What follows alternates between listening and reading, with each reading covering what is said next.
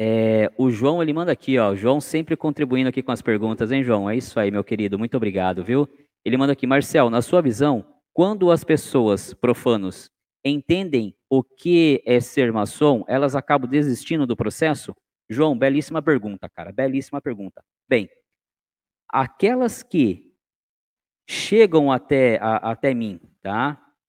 Com, com uma ânsia, né, com uma vontade absurda de entrar para a maçonaria, é, com o intuito de enriquecer ou de ter algum favorecimento na vida, na vida social, né, na vida profana, sim, desistem. Por quê? Porque eu deixo bem claro para eles que a maçonaria é totalmente ao contrário, né? Ao invés de você entrar e ganhar dinheiro, você vai ter que entrar para doar dinheiro, né?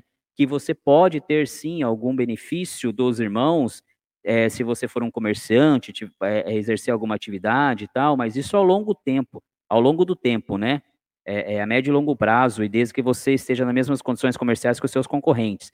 Então, quando esses que chegam achando que na maçonaria vão encontrar uma acessão financeira e social logo de cara, esses sim, desistem. Desistem porque eu deixo bem claro que, ao contrário, meu amigo, aqui você vai entrar para trabalhar, para trabalhar socialmente, para trabalhar para a comunidade, para trabalhar em você. Então, é muito trabalho, é trabalho em cima de trabalho. Aí a pessoa corre, João, porque não é isso que ela quer, ela quer só sombra e água fresca. Boa pergunta.